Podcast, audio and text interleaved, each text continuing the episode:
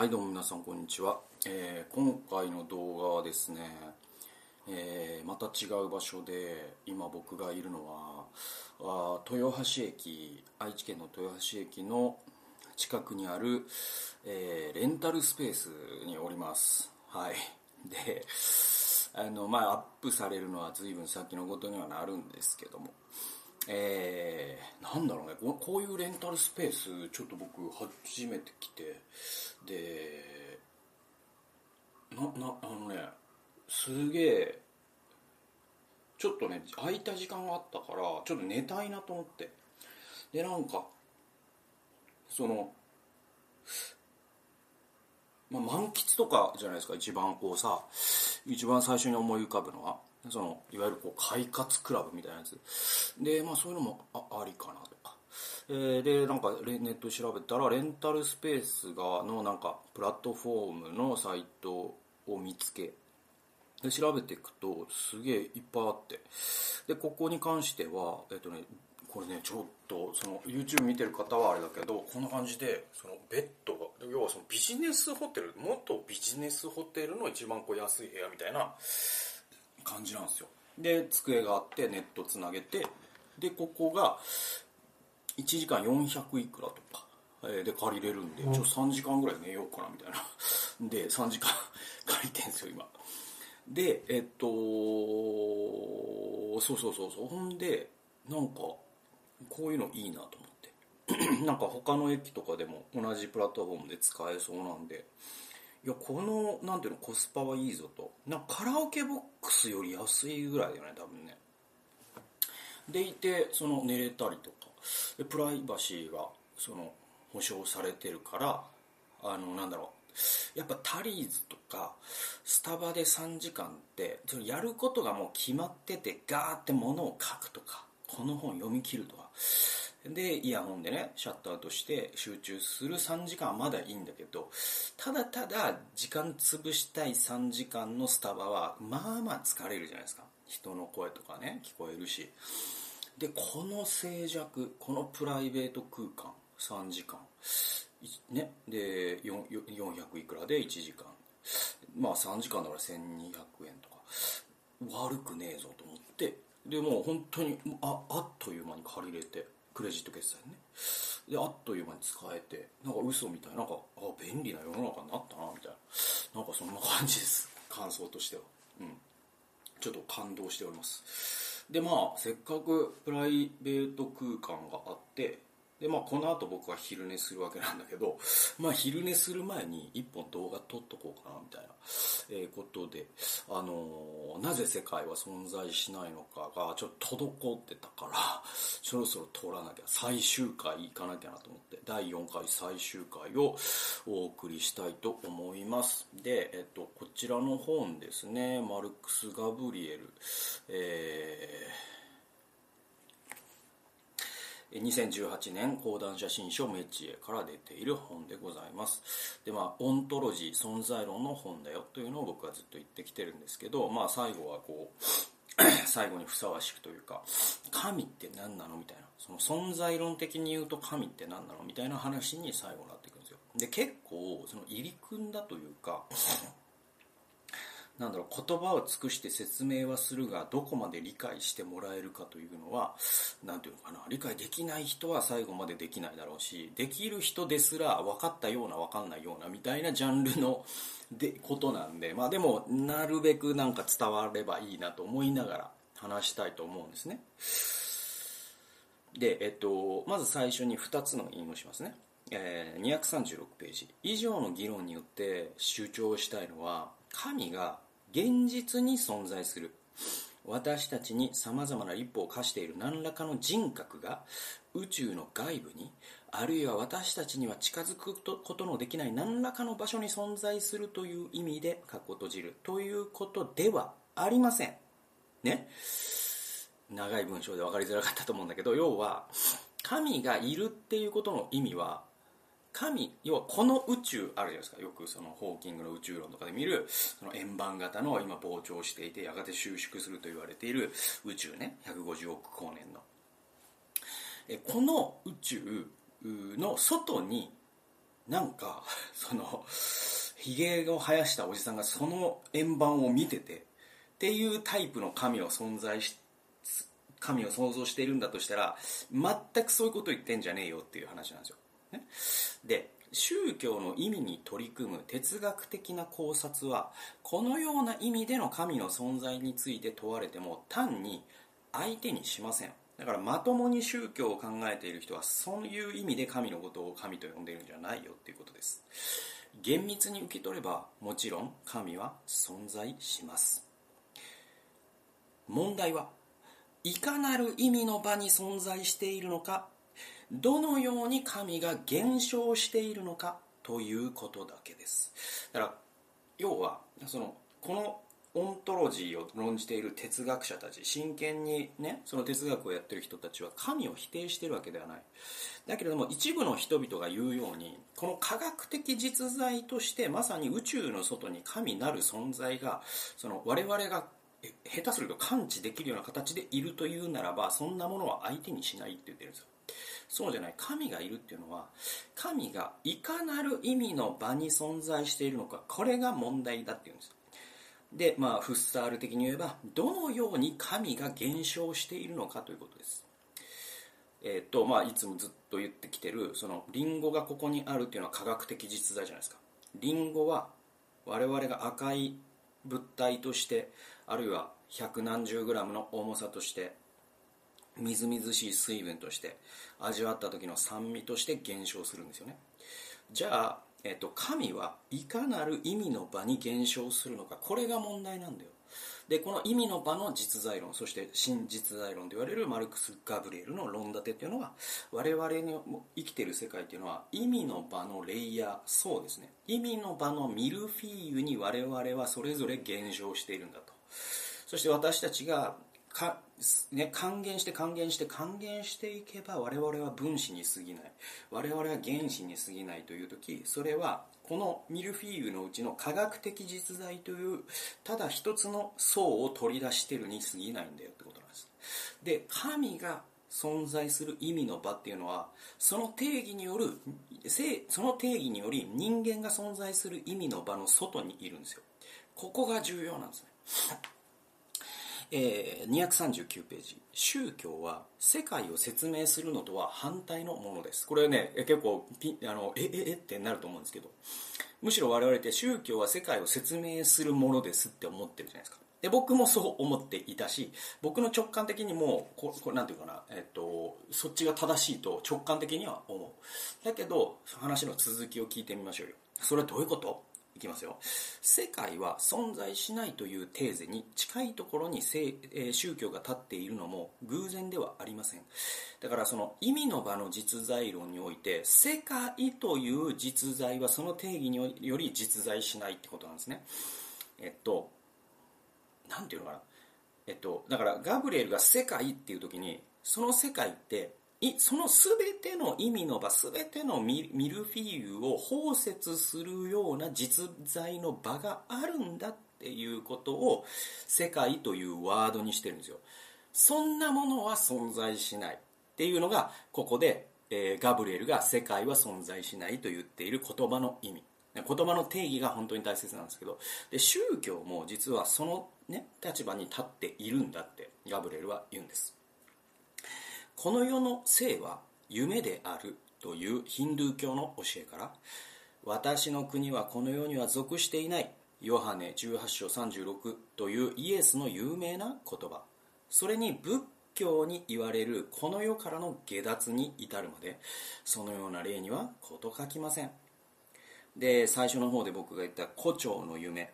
という中国の孤児なんかもある種そういうものですよね。我々の人生は夢に過ぎないかもしれないということだから。でごく挑発的にこんな風に言うことさえできるかもしれません。神は 存在しないという洞察。つまり神は私たちの人生の意味を保証してくれる対象ないし超対象ではないという洞察にこそ宗教の意味はあるのだと。これ面白いですよね。宇宙ないし人生を滑る偉大な種が存在すると考えるならばそれは自らを欺いていることになります。そのような世界全体など存在せず従ってそれを滑るはずのものも存在しないからです。だからこの超越的実在っていうもの。でこれ僕で自分でも読んでても僕自身がこの全てを把握できてるかわからないです正直。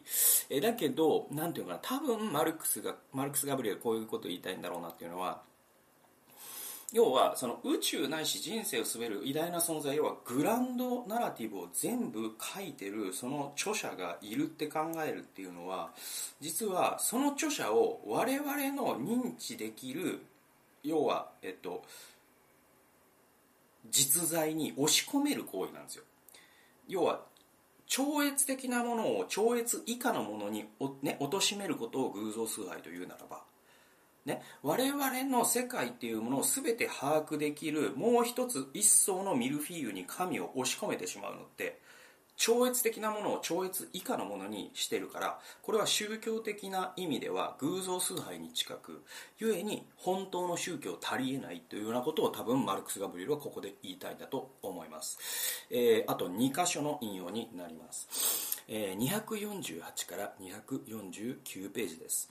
現代のアメリカ合衆国の哲学者スタンリー・カヴェルは映画の存在論についての著書で全く適切にもこう述べています。これねすごい面白いんですよ。いきますよ。これがだからスタンリー・カベル哲学者という、えーえーと、スタンリー・カベルという哲学者の、えー、本の引用なんだけれども読みます。幻想とは実在の世界から確然と分けられた世界であり自らの非実在性を明確に示す世界であるとするのは幻想の観念としては貧しいものである。だから幻想っていうのは非実在的な世界なんだよ。我々が生きてる世界はノンノンフィクションつまり実在なんだけど、えー、例えば「ハリー・ポッター」とかね？うんなんか映画ですよね。そういう、うん、マーベルシリーズえー、アイアンマンとか。あれはフィクションなんだよ。でこれは非常に貧しい認識論なんだって言うんですよ。むしろ幻想とはまさに現、えー、まさに実在の世界と混然一体となりうるものに他ならない。実在性という価値に対する私たちの確固たる信念は幻想を通じてこそ打ち立てられる。幻想を放棄するということはこの世界との接触を放棄するということである。これすごいですよね。だから実はその全てのフィクションをこの世界から排除したっていう世界を想定すると我々って実在と接点を持つことが一つもできないっていうふうにスタンリー・カベルは実はここで言ってるの。っていうのもね我々って実はフィクションの上にこの社会を形成してるとも言えるわけ。だって国家って何ですか？物語だよ。会社って何ですか？会社って触れるんですか？食べれるんですか？味わえるんですか？持てるんですか？質量あるんですか？違うよね。会社って何ですか？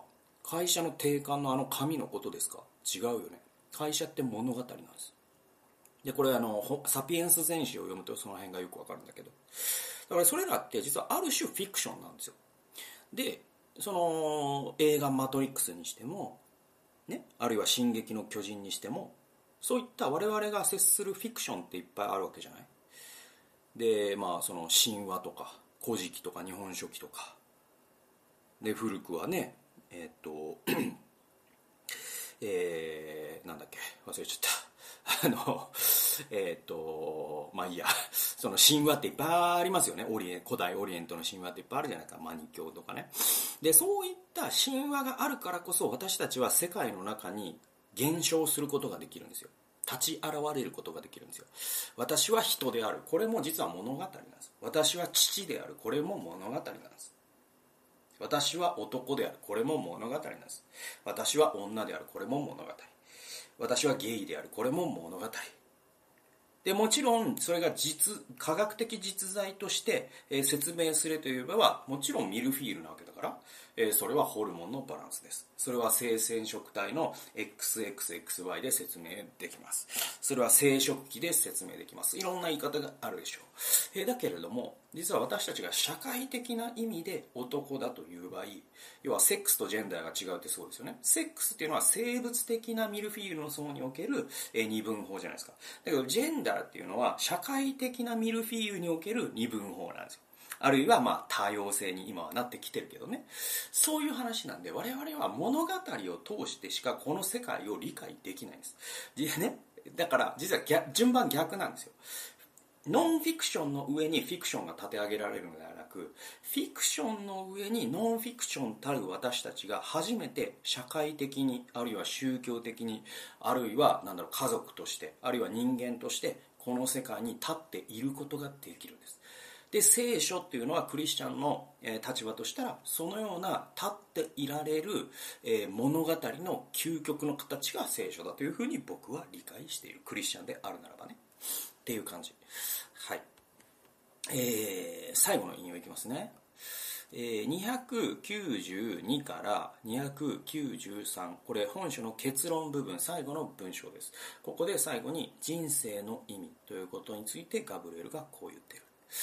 意味の場の実、えー、ごめんなさい。意味の場の存在論がハイデッガーの有名な表現を借りて言えば存在の意味とは何かという問いに対する私自身の答えです。存在の意味つまり存在という表現によって指し示されているものとは意味それ自体に他なりません。さっきの話を聞いた上だとちょっと分かりませんか？つまり我々は意味を失ったら存在ができないの。そうなんです。存在ができないです。は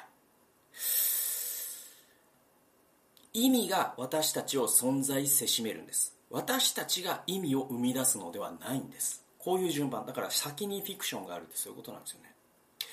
でえー、でね、えー、っとね、意味の、存在の意味、つまり存在という表現によって指し示されているものとは意味それ自体に他なりません。このことは、世界は存在しないということのうちに示されています。世界が存在しないことが意味の炸裂を引き起こすからです。もし世界が存在するんだったら、意味というのは立ち現れることができないっていう順序になるんですよ。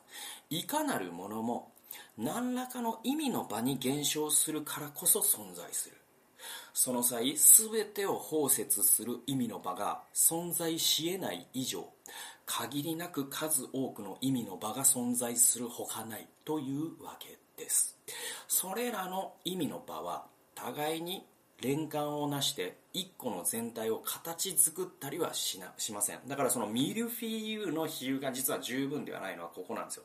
ミルフィーユの比喩だと最後にそのミルフィーユを食べれる誰かがいてそれが神だってことになっちゃうんだけどそういうことでは全然ないっていう話なんですよ。この本の内容って。結構分かりにくいでしょでもしそうなら世界が存在することになってしまいます。そうです。ミルフィーユがあるってことだからね。さまざまな意味の場がなす連関は実際私たちによって観察されたり引き起こされたりしますがそれ自体常に新たな意味の場の中にしかありえません。私たちは意味から逃れることはできません。意味はいわば私たちの運命に他なりません。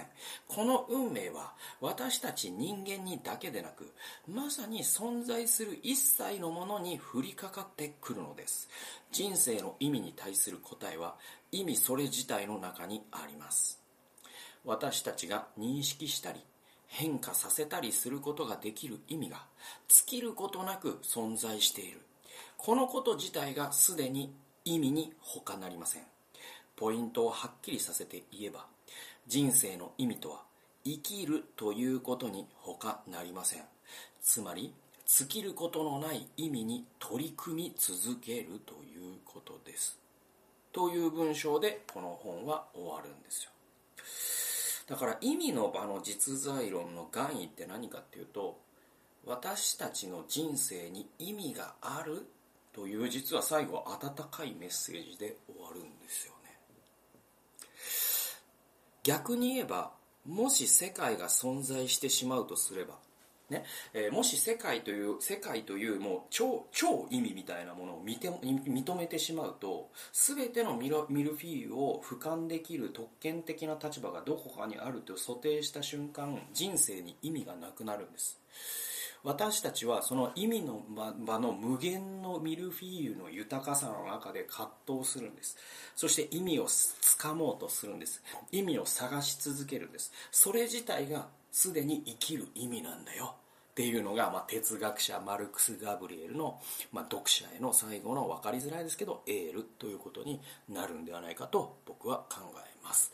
ということでまあちょっと最後の回でね短かったんですけど。このなぜ世界は存在しないのか、まあ、存在論ということを考えるときに神っていかなる意味で神なのかという私たちが普段考えることのないことについて深く考えさせてくれる素晴らしい本でございます。そして、えーもしいかなる意味で神が神なのかということを考え考えないということあるいは浅くしか考えないとすると私たちは神を科学的実在というまさに超越以前の存在に貶めてしまう。神は観測できるはずだみたいなことになるとね。でもそれってその定義により偶像礼拝だからね。って話なのよ。だからクリスチャンにとっても非常に面白い本なんで、えーすごくおすすめでございます。ということでなぜ世界は存在しないのか最終回ここまでにしたいと思います。また次のシリーズねやっていきたいと思いますので、えーご覧くだされば嬉しく思います。それでは最後まで聞いてくださってありがとうございました。次回の動画および音源でもよろしくお願いします。さようなら。